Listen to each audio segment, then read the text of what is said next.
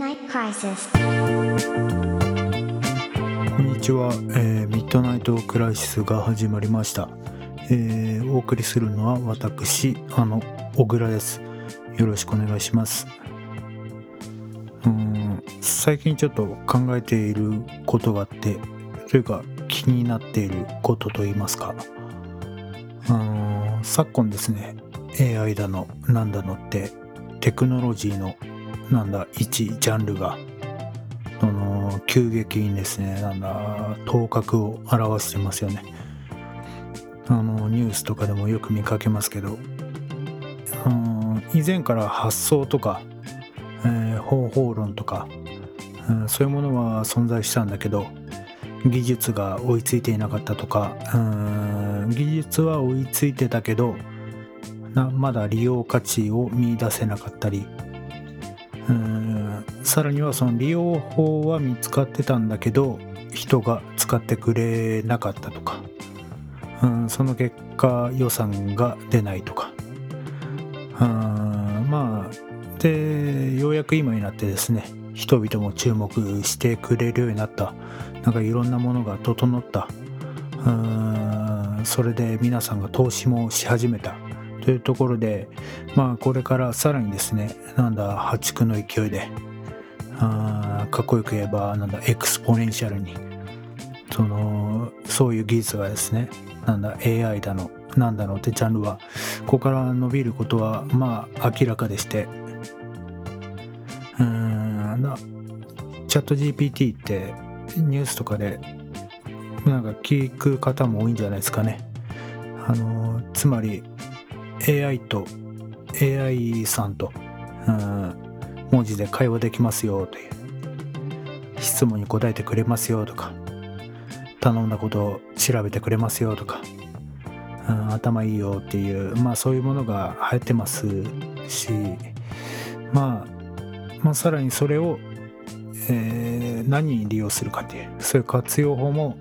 どんどん生まれていますし、まあそういう技術がまずそこにあって、うん、でさらにもう昨今はですねその音声の合成技術っていうものも、うん、とても発達してますんで、うん、なんだ誰かの誰かがの声を利用してその人が喋ったかのようにその本人は喋ってねえのに勝手に喋らせるみたいな、よくディープフェイクって言いますけどそういう嘘の、発言をさせるっていうそういう音声データもまあ良くないのが流行ったりしてまして、うん、でその AI の文章構成力とその音声の合成昨今の音声の合成技術をですねそういうものを利用してうんなんだ利用し合うといいますか2つを利用してやれば、まあ、例えば私みたいにこうやってベラベラ話しているデータがもう何時間分もある人間はですねこのデータを利用して AI に学習させれば例えば小倉っぽい言い回し小倉っぽい考え方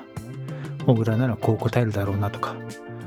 それを小倉っぽいイントネーションでで当然小倉の声で、まあ、会話をしてくれる AI っていうものを作れる日も近い。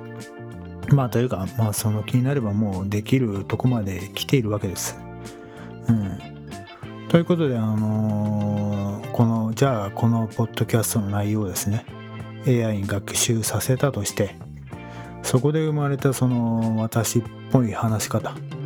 えー私の話し口。語彙。とか論調とか考え方もののその私 AI の私と会話をして誰かが会話をして、えーあ小倉だって思う人はまあどれぐらいいるかっていうとまあここのリスナーさんくらいなもんでまあ家族や知人からしたらうん誰これと全然違うように思うんじゃないですかね。うんまあ、というのも、まあ、なぜかって、まあ、ここで話してる私って、まあ、別段なんか取り繕ったり気取ってるつもりはないもののやはりなんかなんていうかそのオンオフでいうところのオンなんですよね。かしこまっているというかきっちりしている、うん、きっちりしようとしているうんですよね。うん。まあけどこれは別にその不可抗力的にそうなってしまったとかそういうことではなくまあ狙ってやそう始めたことで私あのただでさえ、まあ、まあ割に話し下手なんで、うん、まあ聞くに耐えかねる内容になることはもう始める段階で分かりきっているのでいたのでまあだからこそベストを尽くそうと。丁寧にやろうと。ベストを尽くし続けていたらなんだ私自身のレベルみたいなものが底上げされるのではみたいな期待も含めまあうん真面目にというか取り組んでたんですけど、まあ、あとその適当にやってますみたいな。だからクオリティ低いのは仕方ないですみたいな。そうそれも含め味ですみたいな。なんだわざと全力で走らないみたいなうんその徒競走ありますよね。足を足が速いか遅いか判断させないためにわざと全力で走らないみたいな。そういうごまかしみたいのそういうやり口もすごく嫌いなんでうんダメならダメなりに一生懸命やってダメな方がいいみたいな。まあそういうところもあってのことなんですけどまあまあそのただ結局ですね本来の目的の私の記録を残すという、うん、側面からするとまあ、私という人間の生々しさみたいのが残らないかなってそう思うんですよね。まあそういう話なんですよ。その AI にどうこうっていうのは。うん。なんだこの真面目に頑張りすぎたことによる、まあ、今回何回目ですかね。なんだ28回目ぐらいですかねわからんけどまあここで一つまあ手こ入れと言いますか肩の力を抜くというねまあ、それを心がけていきます。うん。ということで、今週もよろしくお願いします。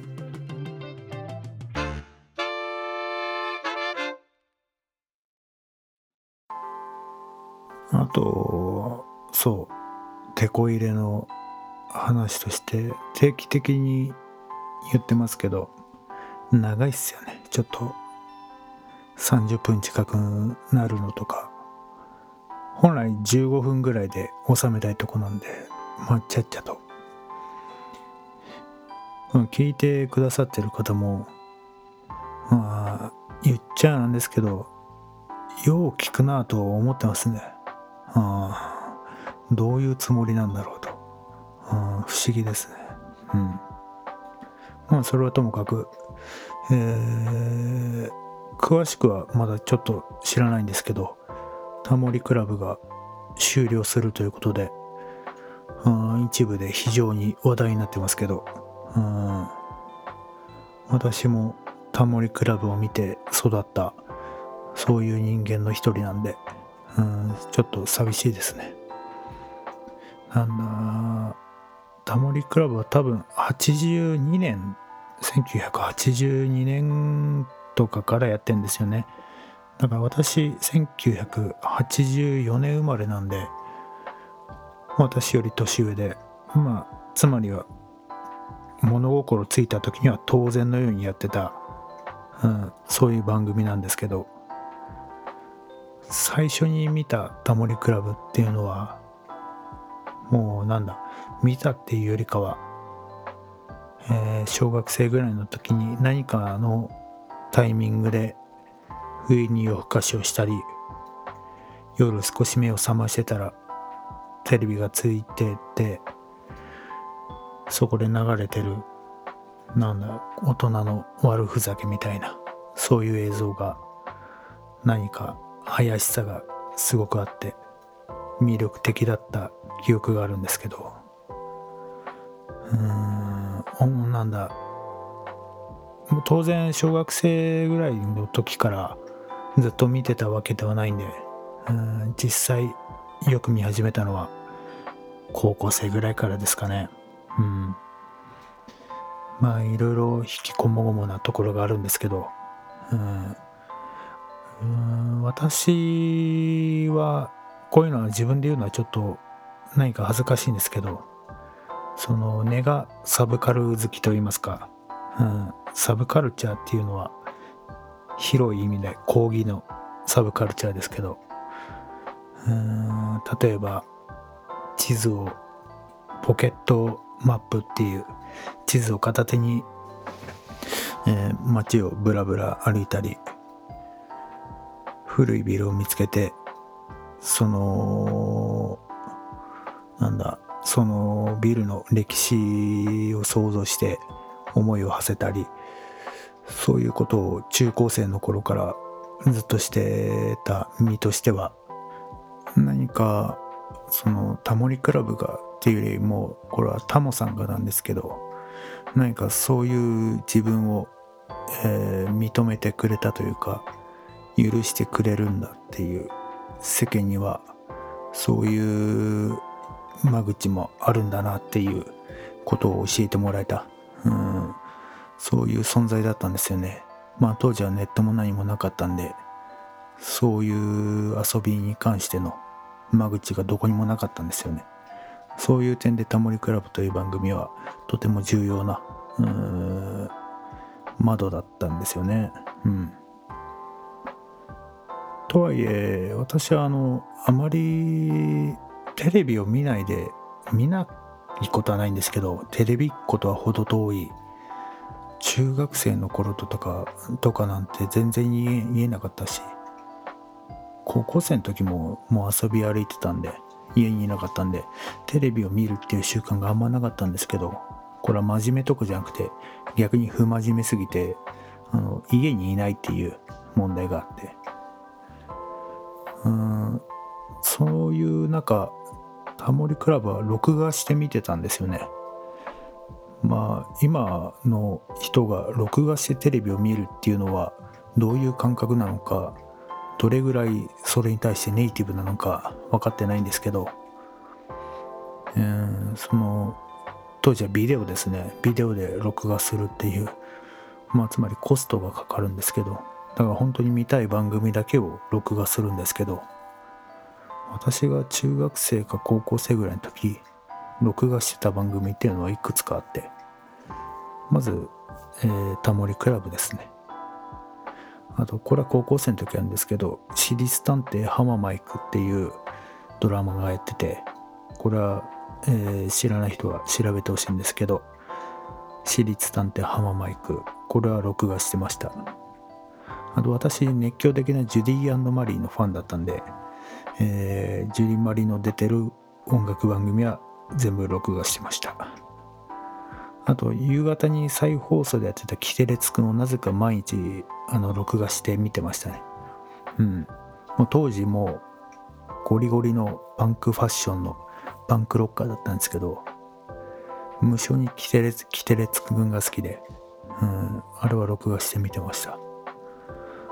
うん。それぐらいしかテレビ見てないんですよねあんまりテレビの思い出って薄いんですけど、うん、そのだからでこそ、うん、タモリクラブのテレビにおける私の思い出のタモリクラブの、えー、度合いの高さ濃さが非常に強いっていうところもあるかもしれないですね。でもう18で家出をしてまあ非常に苦学生というかそんなかっこいいもんでもないんですけど貧乏だったんで、えー、もう今ってどうなんだか分かんないですけど当時あのお金なければ娯楽もなかったんですよね。家に例えばうん例えばというかもう寝る前てか寝てから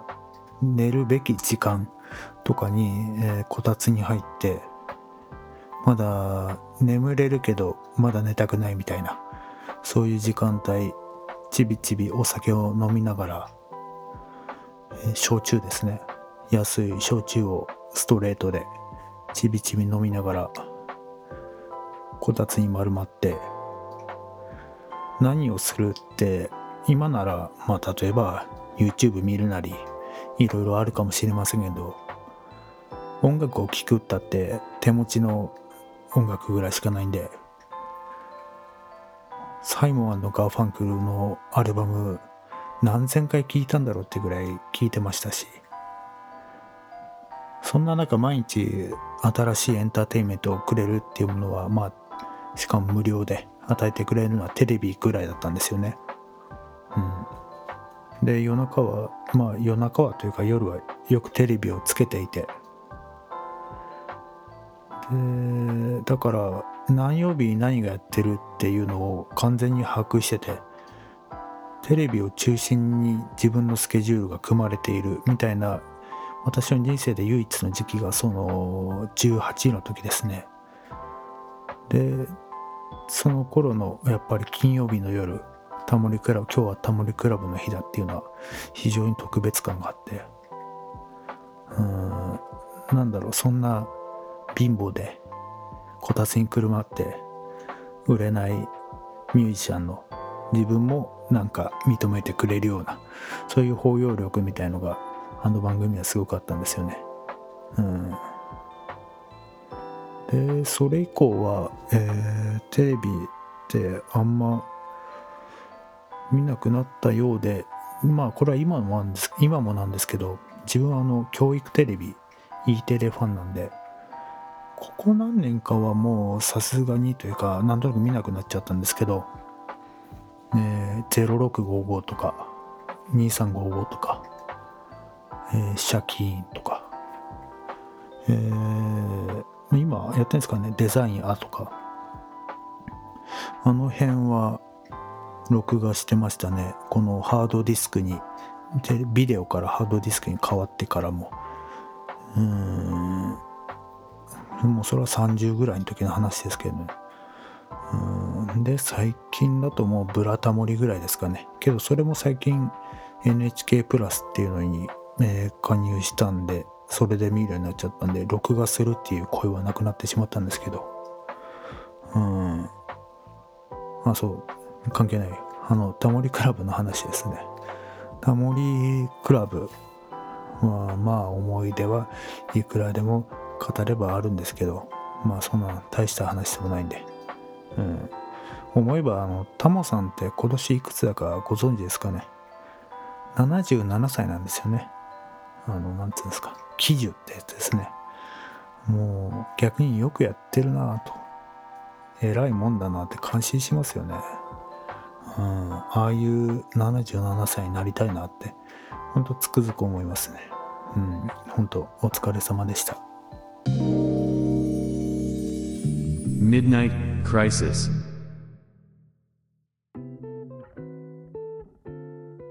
仕事中によく音楽を聴いてるんですけどあのー、最近ジプシーキングスにハマってて、うん、ジプシーキングスはもう子供の頃から家でもよくかかってるぐらいもう馴染みのあるうん音楽なんですけどう、皆さんは、なんだろう、一般的にどれぐらい、まあ、知名度はあると思うけど、どうなんだろうな。どの曲をみんな知ってて、どの曲を知らないのか、よくわからないけど、これジャンルもなんだ、ワールドミュージックとか言われるんですかね。けど、すごくポピュラーだと思うんで、ポピュラーなら全部ポップスだろうみたいな、そんな気もしてしまうんですけど、うん、まあ、とにかくよく聴いてて、えー、いわゆるクラシックギターじゃないな。あれはガットギターが、フラメンコでもない、何て言うんですかね。まあ、いわゆるガットギターギターを弾いてんですけど、すごくうまいって言い方はなんか変なんですけど、ちょっとレベルが違うんですよね。うん、ニュアンスの、ニュアンスですね。これどうやってんだろうってすごく耳で聞いて昔からうん、想像を膨らまして真似したりしてたんですけど、うん、改めてギターってかっこいいなって、うん、思ってて。で今年私はピアニストになるってあの宣言してたと思うんですけどあのピアノは弾いてませんね、まあ、今んとこ、うん、これは何でかって理由を言えばまあ5000個ぐらい理由はあるんですけどうんまあ主なところで言えばただ待ってくださいこれ。言い訳をし始めたらちょっとキリがないんでうん。その5000のある理由のうちの一つだけ言うとピアノってあのでかくて高いんですよ。うん。おいそれと買えるものじゃないというか。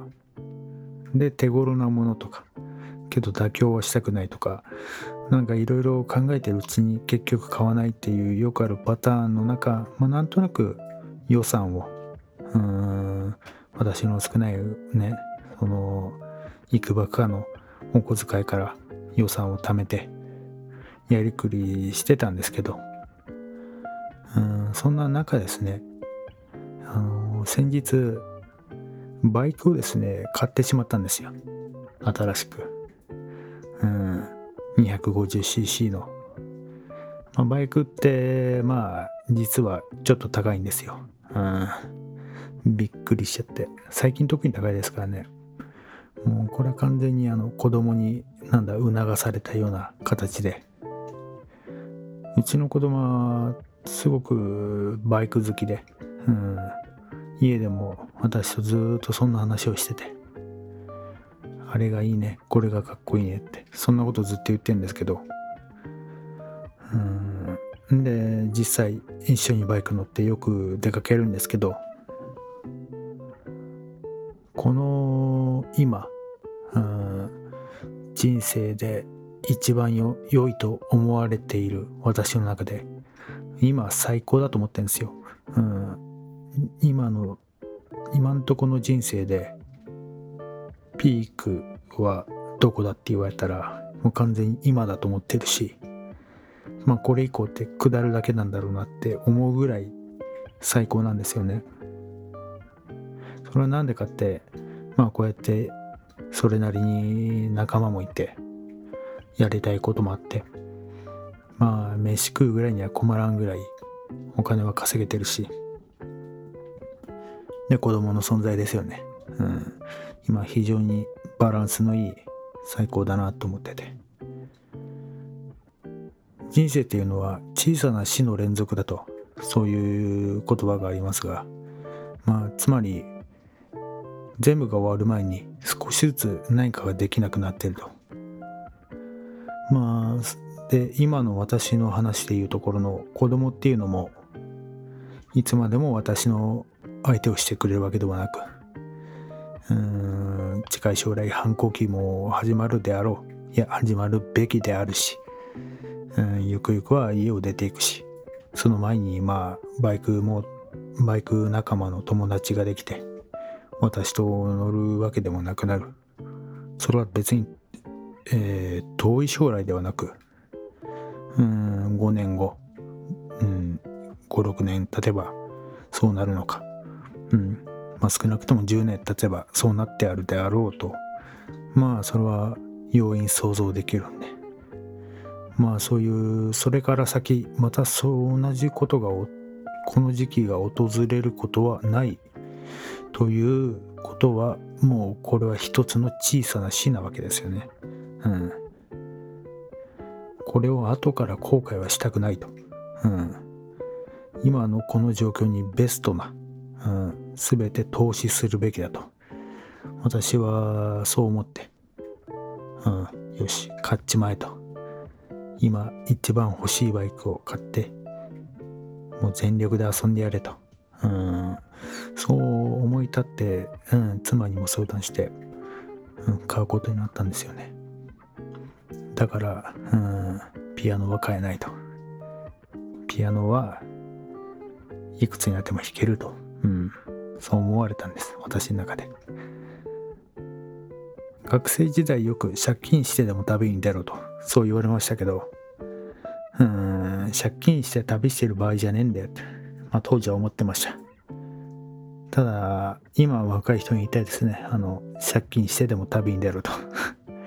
もうそういう繰り返しなんだと思うんですけど。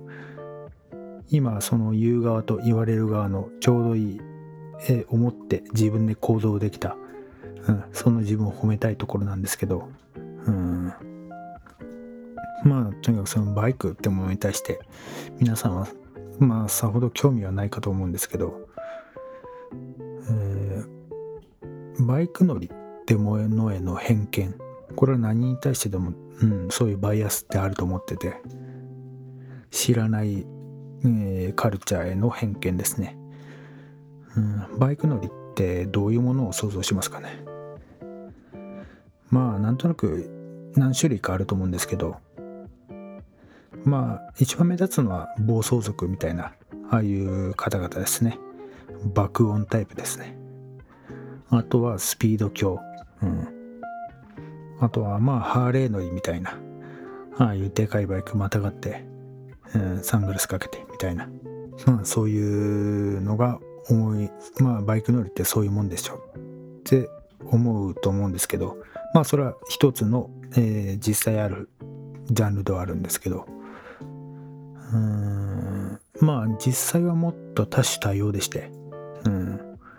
まあ言ってしまえばバンドマンは全員革ジャンで早弾きをするのかと、うん、ベーシストはみんな髪型はマッシュでガリガリなのかと。まあそう言われれば全然そんなことはなくいろんなジャンルにいろんなプロがいていろんな人がいていろんな趣味があるんですよね。うん。まあ、まあ、そういう意味合いであの、えー、バイク乗りも、まあ、全員が皆さんが思い描くステレオステレオタイプなものかというとまあ差にあらずですね。うん、まあ私なんかはあののんびりまあ広い道をとことこ遠出するのが好きみたいな前的には思い浮かびづらいと思いますけど、うん、割と牧歌的なバイク乗りでして。今回購入したバイクは FTR223 っていうまあ大きくも小さくもない何とも言えないバイクなんですけどまあこれを買った決め手っていうのはかっけえからっていう。まああとはすごく原始的な構造で動いてるバイクでうん。なんだ、今はもう割とコンピューター制御されてるものが非常に多くて、これはこれでいいんですよ、すごく。えー、便利だし、環境にもいいし。けどもっとバイクらしいバイクに乗るべきだと、そんな気がして、うん。そう、息子は非常にバイク好きで、うん。将来はホンダに勤めたいって明言してまして、うん、非常にいい夢だと思うんですけど、なんだ、その、バイクっていうのは、うん、明らかにこれから伸びるかって言われると単純には伸びないであろう、うん、だいぶ車用の産業であることは明らかなんですけど、うん、私も音楽音楽業界を目指した時はそう言われてたんですけど音楽業界はこれから右肩が下がりだってまあ事実ではあったんですけど、うん、まあこれは一つそういう産業を目指してしまうのは何かうん親子だなとそういう気はするんですけどまあそれはそれでいいんですけどね。でそれに取り組むにあたりですね。その新しいテクノロジー、うん、これから電気のバイクとかそういうものがどんどん発達する中そういうものもちゃんと楽しみなさいと。うん、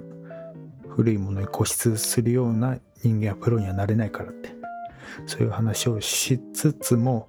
ただ今しかできないこういう原始的なバイクに乗るっていう経験をしたいと。そういう考えを私も息子持ってまして。うん。それでちょっと古めのバイクを買ったんですよね。うん。その歴史を尊敬しようと、うん、そういう試みですね、うん、短気筒っていうね。もうローテクなね、バイクをとことこ言わせながら、うん、今年はいろいろ走りに行きたいなって、そういうふうに思ってます。うん、ピアノは弾きません。Midnight Crisis なんだか今回は適当に適当っていうとおかしいんですけどまあラフに話そうとなんか本当に思ったことだけペラペラ喋って長さとかも関係なくシュッと早めに終わろうと思ってたんですけどなんでかいつもより長いっていうねうーんあんま良くないな。うんもうちょっと簡潔にうんうんとか映画長いっていうのもあるんですけど、うん、ちょっとまた考え直してここから技術を高めていきたいなと、うん、そんな気はしてますけどあのもうちょっとテンション上げたいですよねうんテンション低いですよね、うん、これはあんま一人で喋ることにようやく慣れてきたんで少しずつ少しずつテンションを上げていこうと思います。うん、ということで、えー、最後までご視聴ありがとうございます。えー、番組へのご感想、ご意見など、エピソード概要欄にあるリンクからお問い合わせフォームまでお気軽にお送りください。ということでね、なんだ？何も考えてなかったな。しまったな。来週は私実は、えー、冬休みっていうのが入ってるんでちょっと休みがあるんですよね。何すんのかなって思うと結局さっき話したバイクが納車される予定なんでずっとバイクいじってんだろうな。うん。くいじってる話に関しては言葉では非常に説明しづらいんでうんその話はしないだろうな。うん。ということで来週もよろしくお願いします。